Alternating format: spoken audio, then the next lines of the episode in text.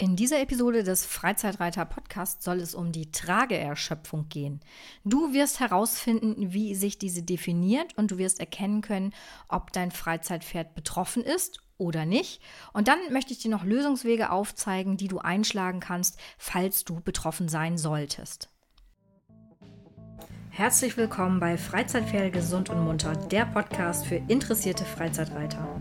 Mein Name ist Antje Wirz, ich bin seit über zehn Jahren Pferdetherapeutin und betreibe eine kleine Pferdereha an der Nordsee. In dieser Show möchte ich dir helfen, dass dein Freizeitpferd gesund und munter bleibt. Mit meiner Erfahrung als Osteopathin, Akupunktöse, Reha-Therapeutin und viel mehr habe ich so einige Tipps auf Lager, was die Gesunderhaltung deines Pferdes angeht. Und jetzt viel Spaß beim Zuhören. Ich muss schon wieder guten Morgen sagen, weil es schon wieder quasi mitten in der Nacht ist. Aber der frühe Vogel fängt den Wurm. Ich darf nämlich gleich noch zu einigen ganz wunderbaren Kundinnen und ihren Pferden fahren und deswegen muss ich dementsprechend früh anfangen, damit ihr auch eure wöchentliche Podcast-Folge bekommt. Falls zwischendurch ein Hahn kräht, nicht wundern, der gehört hier hin. Also es sind, glaube ich, mittlerweile drei Hähne oder so. Ähm, wir hatten letztes Jahr Küken und haben uns erst voll gefreut, dass es fast nur Hennen sind. Und jetzt sind aus diesen Hennen, aus diesen fünf Hennen oder so, sind irgendwie drei Hähne durch spontane Mutation entstanden. Naja, also bei Geflügel ähm, erkennt man das ja mitunter relativ spät, je nachdem, was es für eine Rasse ist. und wir haben jetzt halt irgendwie drei Hähne hier rumrennen und hatten uns schon gefreut, ähm, dass es so viele Hennen geworden sind. Naja, so geht's halt manchmal, ne? Das soll aber heute nicht das Thema sein. Ich möchte mit dir über die Trageerschöpfung sprechen. Und ich fange hier auch wirklich ganz vorne an. Und wie in den anderen Folgen auch, drücke ich mich bewusst laienhaft aus, weil ich möchte, dass du wirklich verstehst, worum es geht und dass du dir bildlich vorstellen kannst, ähm, worum es sich da genau handelt und wie man sich das sozusagen herleiten kann. Das ist mir in dem Fall wichtiger, als irgendwie was, was ich, komplizierte Beispiele und Sachverhalte aufzudröseln und dir irgendwie rumzuklugscheißen. Da hast du nichts von. Ich versuche das wirklich äh, an, anhand von bildlichen Darstellungen ähm, zu veranschaulichen, so dass man das sehr entspannt verstehen kann. Ähm, falls du tiefer in der Materie drinstecken solltest, falls du zum Beispiel eine Kollegin bist oder sich äh, oder so, sieh mir das gerne nach. Ähm, der Podcast ist für Freizeitreiter gedacht und dementsprechend erkläre ich die Dinge bodenständig und verständlich mit wenig Fachsimpelei und vielleicht auch mal mit dem einen oder anderen Augenzwinkern. Wenn du schon die ein oder andere Episode gehört hast, dann weißt du das, dass man äh, nicht immer alles eins zu eins äh, hundertprozentig ernst nehmen muss, was aus meinem Mund kommt, sondern dass ich äh, zu Sarkasmus neige und ähm, das ein oder andere mit dem Augenzwinkern zu verstehen ist. Okay, aber jetzt genug des Exkurses über Hühner und äh, meinen Ausführungen hier, wie ich Sachen erkläre. Ähm, wir starten rein in das Thema Trageerschöpfung. Trageerschöpfung ist ja mittlerweile ein recht, ich sag mal, geflügeltes Wort ähm, was einem auch des Öfteren mal um die Ohren geschmissen wird. Der Begriff an sich ist ja schon relativ alt. Also ich kann mich noch daran erinnern, dass schon in meiner Ausbildung vor etwa zehn Jahren davon die Rede waren, war, dass es trageerschöpfte Pferde gibt und dass das in der Reiterei von dem Freizeitreiter, der zwischendurch mal auf der Wiese reitet, bis hin in die hohen Klassen ähm, der, der, der Springprüfung, der Dressurprüfung oder der Westernprüfung und so weiter tatsächlich ein Problem darstellt. Gut, aber woher kommt jetzt diese vermeintliche Erschöpfung des Pferdes? Und kann es sich von dieser Erschöpfung auch selbstständig erholen? Woran genau erkennt man eine Trageschöpfung?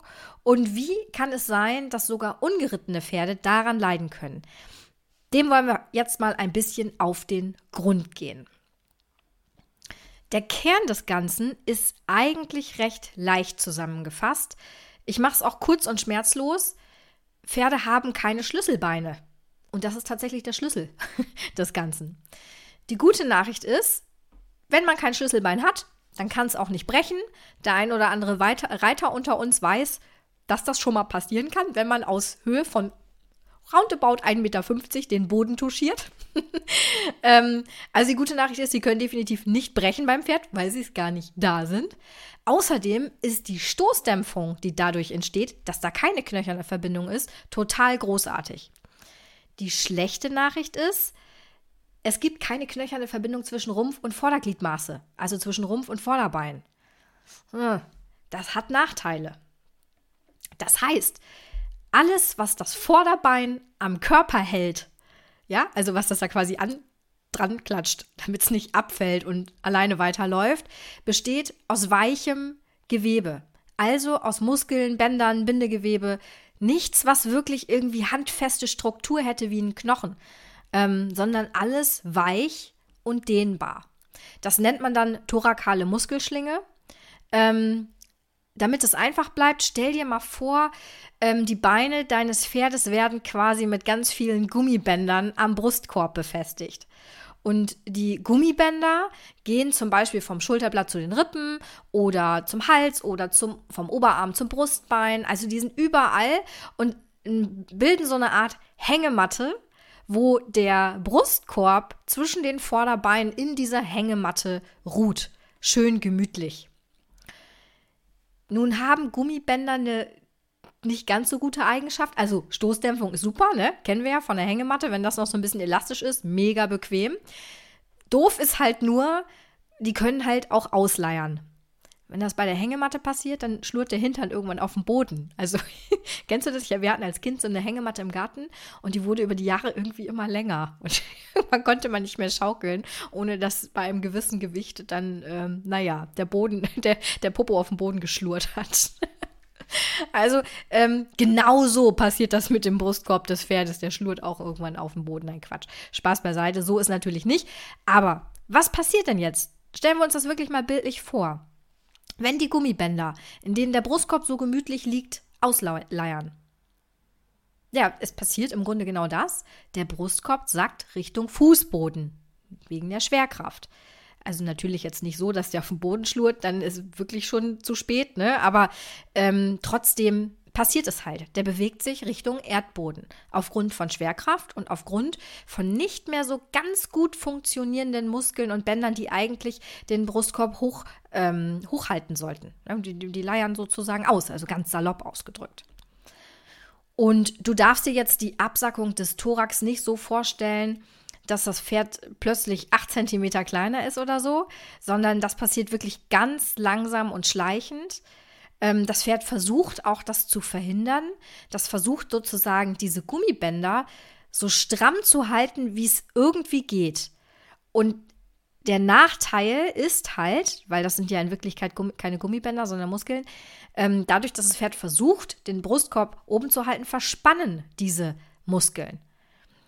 Unter der Verspannung der Muskulatur also wenn das Pferd quasi aktiv versucht, seine Gummibänder stramm zu ziehen ähm, und das dann verhärtet und so bleibt, und dann ist leider die Elastizität nicht mehr so gegeben. Das heißt, die Stoßdämpfung, die ja eigentlich so toll ist, die leidet darunter. Wer findet jetzt eine mangelnde Stoßdämpfung nicht so prima? Genau, die unteren Gelenke. Also Hufgelenk, ähm, Fesselgelenk, die ganzen unteren Sehnen und Bänder finden das auch nicht so prima, wenn die ständig so ungefedert auf dem Grund aufkommen, ähm, weil die Stoßdämpfung nicht funktioniert, weil die obere Etage sozusagen verspannt ist. Und deswegen ist es auch so wichtig, ähm, regelmäßig mit Entspannungsübungen, Massagen, mit einem Besuch beim Osteopathen dafür zu sorgen, dass diese Muskulatur geschmeidig bleibt. Also gerade wenn, was weiß ich, vielleicht hast du ja schon mal Diagnose Hufgelenkentzündung gehabt. Das ist ja eine Diagnose, die auch gar nicht so selten vorkommt. Und das kann auch unter anderem damit zusammenhängen, dass dein Pferd beginnt, eine Trageschöpfung zu entwickeln. Und das zeigt sich initial erstmal daran, dass die Rumpftragemuskulatur, also diese Gummibandhängematte, ne, dass die verspannt, schmerzhaft ist und nicht mehr so schön stoßdämpfen kann. Das ist ein Grund, ein möglicher Grund. Aber sollte man vielleicht wissen, manchmal ist das ja auch ganz spannend. Dann wirft man vielleicht noch mal auf eine andere Art und Weise einen Blick auf sein Pferd und kann dann vielleicht Anzeichen entdecken, weil das kommt ja so langsam, also auf so leisen Sohlen. Da muss man halt regelmäßig ganz genau hingucken, damit man das nicht verpasst. Ähm, also das kenne ich von mir selber auch. Also ich hätte, ich bin früher, was weiß ich, jeden Tag geritten, ne? Und, und dann kam einer und, und sagte, ja, dein Pony sieht aber gar nicht so gut aus. Das war mir überhaupt nicht, das habe ich überhaupt nicht gesehen, weil ich habe den ja jeden Tag gesehen. Ja, und dann musste ich halt das Training ein bisschen umstellen. Ähm, so ist ja dann im Grunde der Gang der Dinge. Irgendeiner öffnet einem ja mal die Augen, wenn dann Osteoma da ist oder so, ne? Ähm, weitere Kollateralschäden, die gibt es übrigens auch noch, das ist ja noch nicht das Ende der Fahrenspan äh, Fahnenstange, ähm, sind zum Beispiel eine verspannte Lende. Also selbst wenn die Rückenmuskeln auch noch versuchen, irgendwie den Thorax am Abrauschen zu hindern, dann spannen die ja auch. Ne? Das heißt, das setzt sich weiter fort in die Lende. Die Lende ist häufig sehr fest. Und natürlich ist das, diese Verspannung im Rücken, auch schmerzhaft. Also so geht das Ganze dann los. Selbst der Hals ist betroffen, ähm, also der Hals des Pferdes, und zeigt schmerzhafte Verspannung. Das ist leider immer noch nicht das Ende der Fahnenstange, weil durch den tiefstehenden Thorax wird dieser auch noch, dummerweise, in der Ausführung der Atmung behindert. Die Pferde atmen dann flacher und ein bisschen schneller, damit sie trotzdem noch genug Sauerstoff bekommen. Und dann hast du das klitzekleine Problem, dass ein Lungenproblem in den Startlöchern stehen kann. Also auch das ist etwas, was man beachten muss. Wenn du ein Pferd hast mit Lungenproblemen, schau mal, wie es körperlich dasteht. Da gibt es einen Zusammenhang. Als wäre das jetzt noch nicht genug. Also, du siehst schon, ne, Trageerschöpfung, das ist ein weites Thema. Das ist ein so ein Wort, das sagt man, na, Trageerschöpfung. Aber da hängt so viel dran. Da hängt so viel dran. Und wichtig ist, dass du frühe Anzeichen erkennst. Also, wie gesagt, als wäre das noch nicht genug. Ne? Wir haben jetzt ähm, zusammenfassend, was weiß ich, Stoßdämpfungsfunktion eingeschränkt, äh, Ländefest, dann äh, Lungenproblem, was eventuell entstehen kann, alles durch einen abgesackten Thorax. Und ähm, dann kommt noch dazu, dass ja dadurch, dass der Thorax abrauscht, die Wirbelsäule einen leicht veränderten Winkel hat.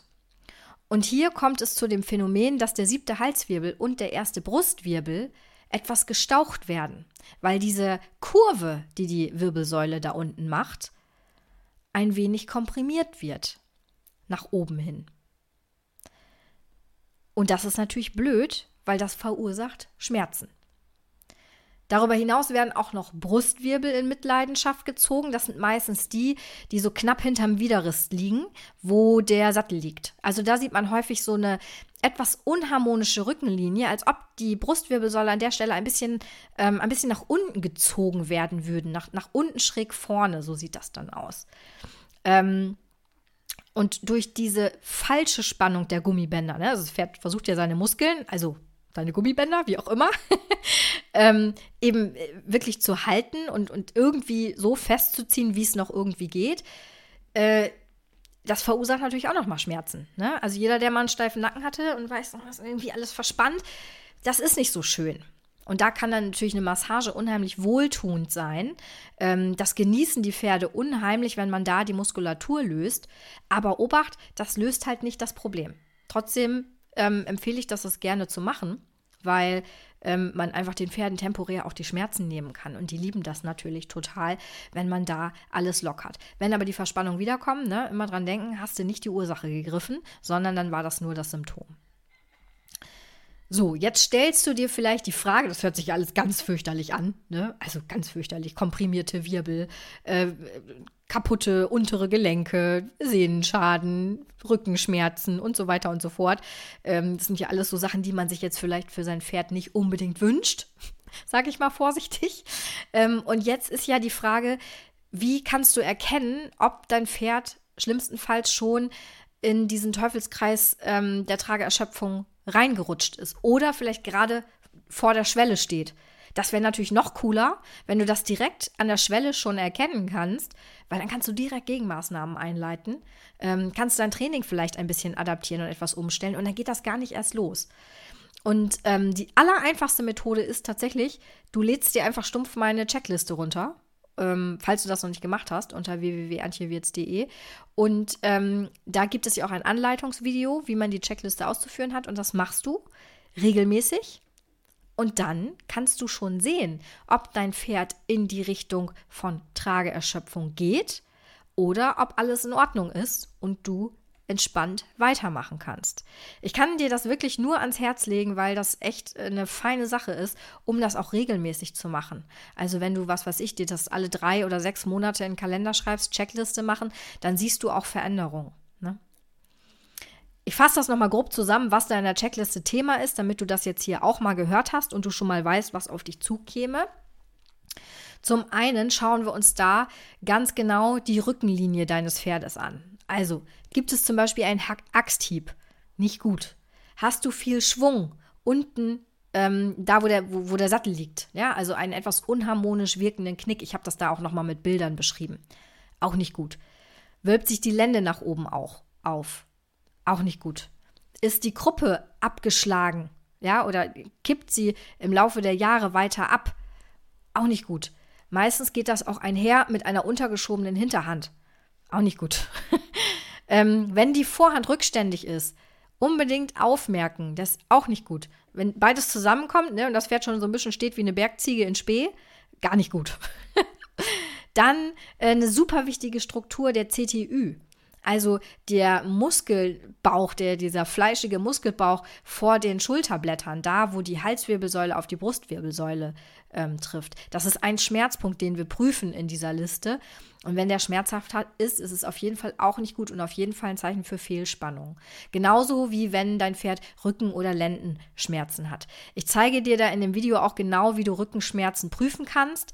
Es geht nämlich nicht darum, einfach stumpf in den Muskel zu greifen, da reagiert jedes Pferd, sondern sich eben da langsam ranzutasten und wirklich zu gucken, wo sind schmerzhafte Punkte. Also du kannst bei jedem Pferd im Muskel einen, einen äh, Schmerzreiz auslösen wenn du nur doll genug und unvorbereitet genug da reingreifst. Aber wenn man den Druck langsam ansteigen lässt und da massiert, dann sollte das Pferd das eher schön finden als schlecht. Ähm, und das ist auf jeden Fall ein Indiz für Rückenschmerzen. Ähm, du kannst auch übrigens, wenn du Lust hast, einfach mal bei Google äh, bei der Bildersuche Trageerschöpfung eingeben. Also da findest du wirklich jede Menge Bilder, ähm, wie dein Pferd nicht aussehen sollte. Und da kannst du diese Punkte, die ich gerade erwähnt habe, auch mal abklopfen und kannst einfach mal sehen, ähm, ob es da Parallelen zu deinem Pferd gibt. Oder, äh, was natürlich viel besser wäre, wenn es eben keine Parallelen gibt und bei euch alles tutti ist. So wollen wir es ja dann mal hoffen. Ne? So, jetzt haben wir also rausgefunden, wie das aussieht, wenn die Gummibänder, also die Muskeln, anfangen auszuleiern und zu verspannen. Ähm, okay, also Schluss mit den Metaphern, das wird ein bisschen schwierig, ähm, weil wenn das jetzt wirklich Gummibänder wären, dann wärst du ziemlich gelackmeiert, weil Gummibänder kann man nicht so gut trainieren und nicht so gut wieder daran erinnern, wozu sie einmal gedacht waren. Das geht glücklicherweise mit lebenden Strukturen ähm, ganz gut. Muskulatur ist ja lebendig und kann entsprechend trainiert werden und kann auch wieder dazu veranlasst werden, ihren ursprünglichen Job zu machen. Ja, das heißt, du kannst auch dein Pferd, gerade wenn du noch sehr am Anfang stehst, auch aus der Trageerschöpfung wieder rausbegleiten. Das ist jetzt nichts, wo das Kind einmal im Brunnen fällt und bleibt für immer drin, sondern da kannst du aktiv was gegen tun. Du kannst mit entsprechender ähm, entsprechendem Training oder entsprechender Therapie, je nachdem, wie euer Stadium ist und wie dein Pferd dasteht, muss man dann entscheiden, ob man schon ins Training gehen kann oder ob man eine Therapie vorschalten muss.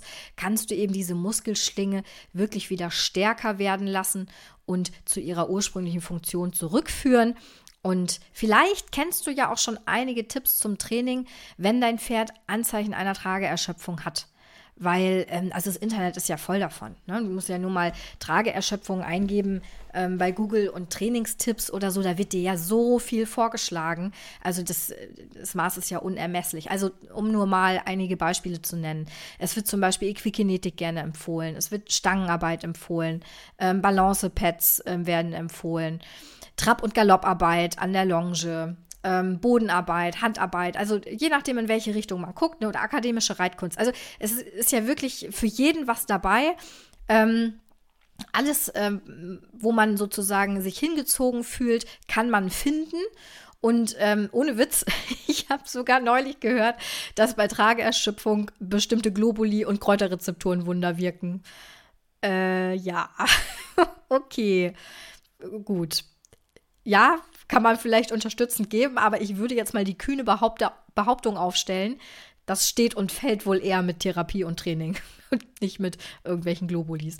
Kann man bestimmt ähm, Muskelstoffwechsel etc. optimieren und ähm, ja, da noch so ein bisschen Biohacking betreiben, aber machen wir uns nichts vor. Also das, der Kern des Ganzen ist das, wie sich das Pferd bewegt, wie, es, wie das Pferd bewegt wird, im Zweifel von dir. Ähm, und nicht, welche Globuli du da reinsteckst. Okay, ähm, jetzt bin ich schon wieder ein bisschen abgewichen. Ähm, ich möchte nämlich jetzt in dieser Folge nicht auf die oben genannten üblichen Trainingsempfehlungen eingehen, ähm, sondern hier nochmal einen Schritt vorher äh, reingehen, einen Schritt vorher anfangen. Weil diese Trainingsempfehlungen, die ich gerade genannt habe, die sollen ja die Muskulatur stärken. Das ist quasi der Plan des Ganzen und das ist ja auch richtig und wichtig. Nur ist es leider so, dass ähm, diese muskulaturstärkenden Trainingsempfehlungen im Zweifel für die Katz sind oder vielleicht sogar noch Schlimmeres verursachen, wenn das Pferd nicht vorher gelernt hat, ähm, wie genau es die Muskelgruppe nutzen muss, um so zu laufen, dass es sich selbst keine Schäden zufügt, sozusagen. Wenn du zum Beispiel eine Trainingsempfehlung hörst, ähm, du sollst das Pferd viel an der Longe galoppieren und traben lassen, um den Serratus zu stärken. Das zielt halt darauf ab, dass dieser Muskel, das ist einer der Rumpfträger, sozusagen stärker wird, indem er bei der Trab- und Galopparbeit in die Arbeit genommen wird, so wie es das Pferd physiologisch machen würde.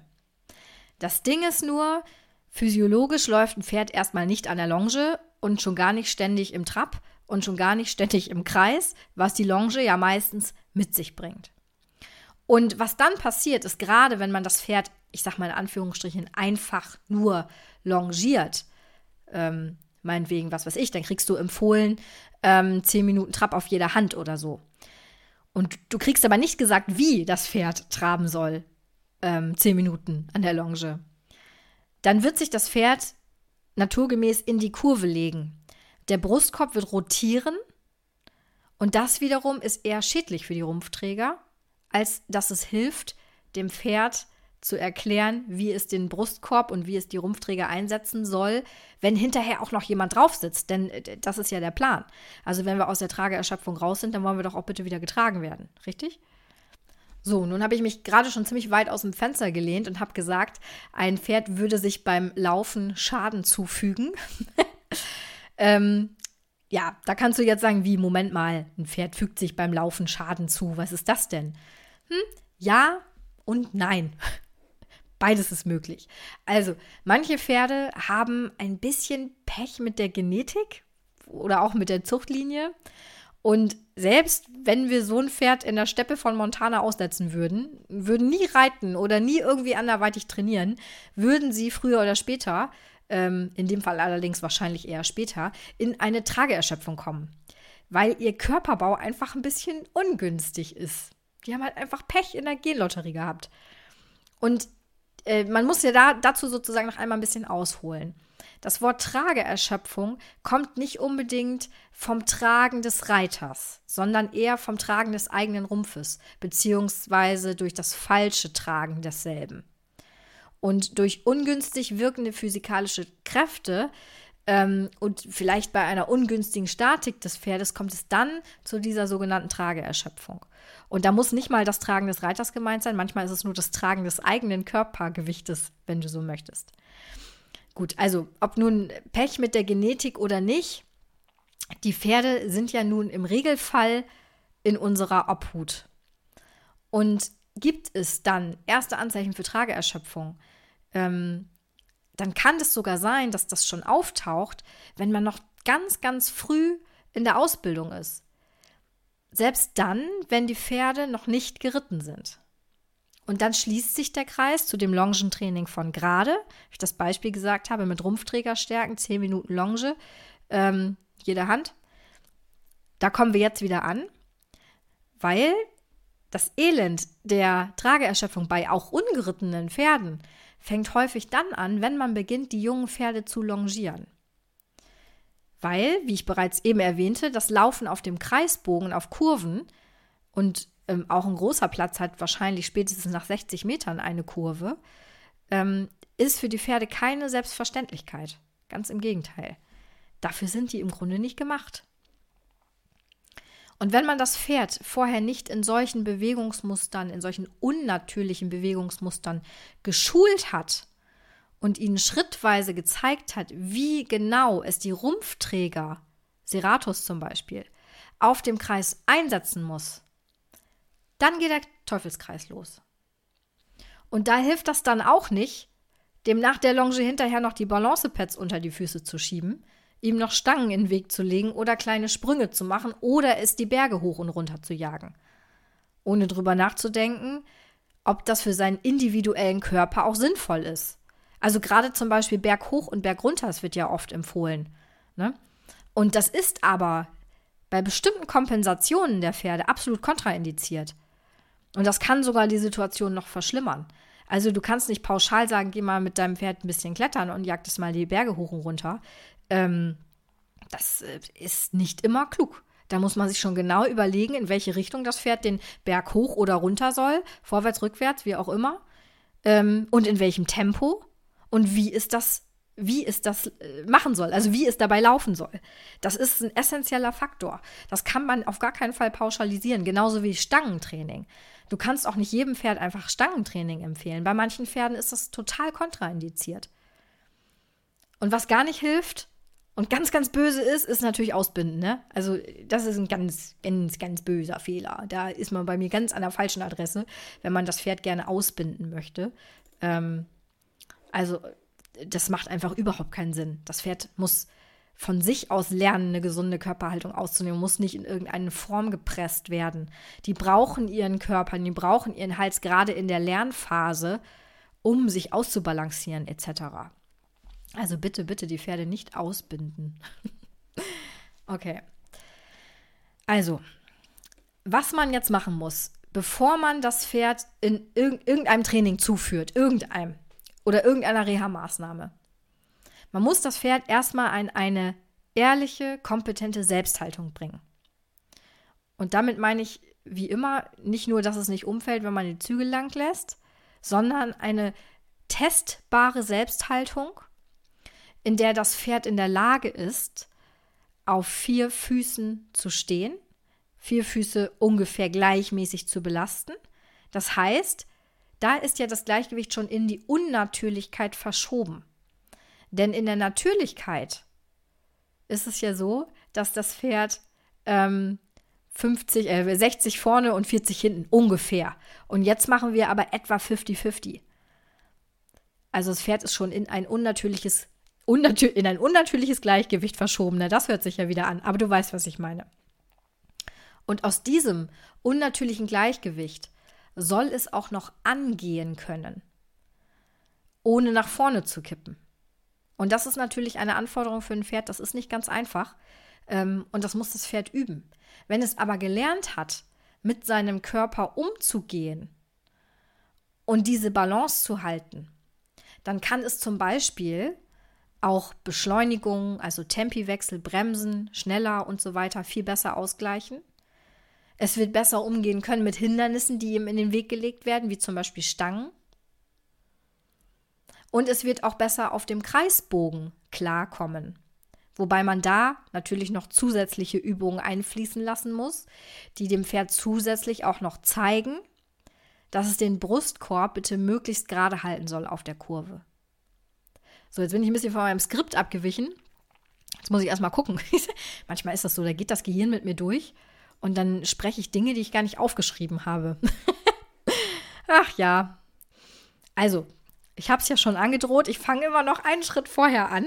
Also noch quasi bevor äh, der ganze Zauber losgeht mit, äh, mit Equikinetik und, und äh, Longenarbeit und äh, Trapparbeit und Stangenarbeit und so weiter. Noch quasi vorher mache ich einen klitzekleinen Exkurs mit meinen Pferden ähm, und zeige denen erstmal, was sie mit ihren Rumpfträgern so anstellen können, damit sie eben den Anforderungen auch gerecht werden. Und dann wird es lustig, also auch für die Pferde, weil sie dann merken, wie sie ihren Körper benutzen können und wie sie stark, kräftig und stabil zum Beispiel eine Kurve gehen können. Oder einen Berg hoch oder was auch immer. Huch, schmeiße ich hier meinen Rechner fast vom Tisch. so, jetzt, das glaubt mir auch kein Mensch. Jetzt muss ich gerade kurz ans Telefon gehen, weil eine Kundin von mir angerufen hat. naja, wenn du das hier hörst, schöne Grüße. Kriegen wir alles hin. so, wo war ich jetzt stehen geblieben? Wo war ich stehen geblieben? Ähm, ah, ja, hier. Also, ohne echte Selbsthaltung ist Training zur Stärkung der Rumpfträger nicht unbedingt zielführend, weil vorher muss das Pferd die Stärke erlangen, sich selber und im Idealfall später auch uns zu tragen. Und sie muss auch erstmal üben, wie denn diese Tragetechnik ist, die Tragetechnik des Rumpfes um die Kurven ähm, und die Tragetechnik des Menschen um die Kurven sozusagen oder auch geradeaus, das ist ja egal. Ähm, aber es gibt eben, die Pferde müssen eine Tragetechnik erlernen, wenn du so möchtest, ähm, damit die das Ganze unbeschadet überstehen. Und dann ist das alles auch überhaupt nicht das Ding. Und diese Tragetechnik ist vor allen Dingen darauf gezielt, um das nochmal ein bisschen zu konkretisieren, ähm, dass die Rumpfträger aktiv gehalten werden, dass du das Pferd versuchst in eine Balance zu bekommen, die allerdings unnatürlich ist, dass das Pferd lernt, sich der Schwerkraft zu widersetzen und den Thorax vernünftig dann ich sage jetzt einfach mal mittig zu halten, um das so ein bisschen ähm, so ein bisschen einfacher zu halten. Also die Rotationen des Thorax müssen eben immer genau zur Bewegung passen und das Ganze muss sehr stabil gehalten werden. Das ist natürlich was, was man als Pferd üben muss. Wie das genau funktioniert, damit beschäftigen wir uns auch ganz, ganz genau in meinem Online-Kurs, ähm, der im Mai an den Start gibt, an, an den Start geht. Und ähm, falls du die Tests zur Selbsthaltung an deinem Pferd mal ausführen willst, dann schreib mir gerne eine Mail, um mal sicher zu gehen. Dann connecten wir uns, da helfe ich dir bei. Das kriegen wir auf jeden Fall hin, dass du das auch, wenn du weit entfernt wohnst von mir, ähm, das mal rausfinden kannst, ob dein Pferd ähm, diese sogenannte testbare Selbsthaltung hat Gut, ich möchte dir noch weitere Tipps mit auf den Weg geben, die du jetzt akut auch sofort schon umsetzen kannst. Wenn du ein Pferd hast, was akut schon Anzeichen einer Trageerschöpfung hat oder du dir nicht ganz sicher bist, dann solltest du Nein, eigentlich nicht nur dann, sondern immer.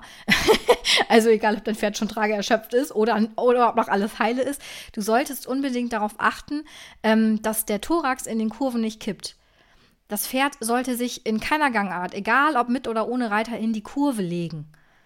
Und außerdem musst du darauf achten, dass du dein Pferd nicht überbiegst, also dass der Hals nicht übermäßig nach rechts oder links genommen wird in der Kurve, sondern dass das immer alles fein eine Linie ist und das Pferd eben nicht komplett überbogen in der Kurve oder in der Wolte oder wo auch immer läuft. Das ist wirklich wichtig, denn die Rumpfträger die mögen das überhaupt nicht, wenn der Thorax über die Maßen rotiert ähm, und wenn der Hals dann auch noch abgekippt ist, dann kommt das Pferd komplett aus der Balance und kann nicht mehr bei sich bleiben, also kann nicht mehr sozusagen die Kräfte so gut kontrollieren. Und dann sind wir eben in diesem Bereich, wo die Gummibänder wieder anfangen auszuleiern, um nochmal den Dreh äh, an die Metapher vom Anfang zu bekommen. Denn wenn der Thorax kippt, dann wirken quasi die physikalischen Kräfte ähm, in deinem Pferd sehr negativ. Also die Gliedmaßen zum Beispiel, die werden äh, nicht mehr in den tragfähigen Bereichen gehalten, die werden einseitig und sehr verschleißend belastet und das ist natürlich alles nichts, was wir wollen. Darüber hinaus wird das Pferd auch kompensatorische Verspannungen entwickeln und auch das wollen wir natürlich nicht. Du siehst schon, ähm, der Thorax ist quasi, also der Brustkorb ist quasi einer der Dreh- und Angelpunkte ähm, bei dem vernünftigen Reiten und vernünftigen Trainieren. Also das ist was, wo du auch dein Auge schulen kannst, wo du immer gucken kannst, wenn du dein Pferd jetzt um die Kurve führst oder reitest, wenn du dich mal filmst, was macht denn, ähm, was macht denn der Widerrist? Ne? Kippt er nach rechts, nach links oder ist das alles fein mittig? Wirst du in der Hüfte eingeknickt, wenn du um die Kurve gehst oder kannst du gerade sitzen bleiben? Das sind alles so Indizien. Das ist total spannend, das mal zu beobachten. Ähm, damit man sozusagen früh schon einmal die Kurve kriegen kann und daran arbeiten kann, damit das im Zweifel gar nicht erst so fürchterlich wird, dass man da irgendwelche Therapien einleiten muss. Und wenn doch Therapien eingelitten werden müssen, dann weißt du ja, wen du anrufen kannst, im Zweifel nämlich mich. ähm, es ist also wirklich wichtig, dem Pferd beizubringen, was es selbst tun kann. Also wie es sich bewegen kann, um diesen unangenehm wirkenden Kräften entgegenzukommen. Weil von ganz alleine kommen die leider nicht auf die Idee, weil das ja so unnatürlich ist. Das ist also quasi äh, von der Genetik her, ist das nicht verankert, sondern das müssen die schon gezeigt bekommen, wie man das am schlausten umsetzt in der, äh, in der Reiterwelt, wenn man jetzt als Pferd in die Reiterwelt hineingeboren wurde. Weil in der Natur braucht es das nicht. Da braucht es nicht an der Longe laufen. Also nicht, dass die da nicht auch mal eine Kurve laufen, aber ja nicht in dem Ausmaß. Ne? Du verstehst, was ich meine. Ähm, und wir machen, wir machen äh, logischerweise viel Trab, wir machen mit Reiter, wir machen ständig irgendwie im Kreis. Das ist ja nichts, was ein Pferd in seiner Natürlichkeit tun würde. Eigentlich sind die ohne Reiter unterwegs, das ist schon mal Punkt 1. Dann ohne eine Kurve nach der anderen, ohne Kreisbögen, ohne viel Trab. Meistens entweder, entweder Galopp, weil Löwe oder Schritt, weil Futter. Ähm, und sind viel mit gemütlichem äh, Schlendern unterwegs oder spielen vielleicht mal eine Runde. Ähm, aber das ist ja eine ganz andere Nummer als das, was wir von den Pferden wollen. Ne, das, was wir von den Pferden wollen, ist ja schon mitunter recht unnatürlich. Und dann müssen wir dem ähm, Pferd ein bisschen helfen, ähm, damit das so hinhaut und damit das Pferd das so leisten kann, was wir von ihm wollen. Gut, dann sind wir am Ende dieser hervorragenden Episode. Ich möchte aber, bevor wir jetzt Schluss machen, noch mal einen kleinen Exkurs machen. Und zwar habe ich eine ganz niedliche Frage bekommen, ähm, die sehr, ja, die mich auch so ein bisschen inspiriert hat zum, äh, zum Schwafeln und die wollte ich gerne noch mit dir teilen. Mich hat eine Kundin gefragt, wie es denn ist, ähm, wenn man jetzt ein Pferd einfach in der Wildnis aussetzen würde, ob es dann lange alt und gesund werden würde, ohne irgendwie Schaden zu nehmen, ähm, im Gegensatz zu dem, wie es ist, wenn wir jetzt das Pferd nutzen, sag ich mal. Und ich habe dann geantwortet, naja, wie ist das denn mit der Antilope? Hat die jetzt Chance, für immer verletzungsfrei in der Wildnis zu wohnen? Oder eher nicht so. Sie musste lachen, sagte, eh, nee, wohl nicht, weil Raubtiere und so weiter. Das geht den Pferden natürlich genauso. Also auch da sind natürlich Risiken, die das Leben so mit sich bringt. Nur ähm, die Risiken sind andere. Also wenn wir äh, das Pferd in seiner Unnatürlichkeit nutzen wollen, dann müssen wir dem einfach äh, zum Beispiel durch bestimmte Übungen zeigen, ähm, wie wir diese Anforderungen, wie es diese Anforderungen, die wir an es stellen, umsetzen kann. Und dann hat das Pferd auch wirklich eine gute Chance, ähm, alt und äh, gesund auch alt zu werden. Und äh, das Coole ist auch noch, ohne dass es gefressen wird. Also hoffe ich zumindest, dass ihr nicht vorhabt, eure Pferde demnächst zu erlegen und aufzuessen. Wobei, äh, ich weiß gar nicht, ob ich das so äh, im Podcast drin lassen kann. Oh, na gut. Ähm, ich hoffe, ihr nehmt das nicht so ernst. Fassen wir die Folge noch mal kurz zusammen, bevor ich dich in den Feierabend entlasse. Das Pferd hat kein Schlüsselbein. Das heißt, die Vordergliedmaße, das Vorderbein, ist nur mit Weichteilgewebe am Thorax befestigt. Nachteil ist, das kann verspannen und es kann ausleiern, ganz salopp gesagt. Wenn es verspannt, dann leidet die, die Stoßdämpfungsfunktion, die eigentlich super ist. Und eigentlich ist genau deswegen der Mechanismus auch so gebaut worden, damit das Pferd eine super Stoßdämpfung hat damit die unteren Bänder, Gelenke und so weiter immer schön geschont werden durch diese stoßdämpfende Funktion. Und wenn diese stoßdämpfende Funktion nun gestört ist, dann werden auch die unteren Bänder und Gelenke in Mitleidenschaft gezogen. Anzeichen einer Trageerschöpfung sind zum Beispiel eine unharmonische Rückenlinie, Rückenschmerzen, eine häufig verspannte Lende, Rückständigkeit, eine untergeschobene Hinterhand oder ein schmerzhafter CTÜ. Auch einzelne Anzeichen dieser, die ich gerade genannt habe, können schon ein Hinweis auf eine beginnende Trageerschöpfung sein und sollten dich auf jeden Fall aufmerken lassen. Bevor du ins Training startest, solltest du auf jeden Fall testen oder testen lassen, ob dein Pferd ehrliche Selbsthaltung hat. Das heißt, ob es sich der Schwerkraft widersetzen kann, ob es sich auf alle vier Füße stellen kann und mit erhobenem, Brustkorb losgehen kann. Wenn du Hilfe brauchst bei der Testung, ob dein Pferd das kann, dann melde dich gerne bei mir, schreib mir eine E-Mail an pferdereha.friesland.gmail.com oder kontaktiere mich über die Homepage, das geht auch immer, verlinke ich dir in den Show Notes.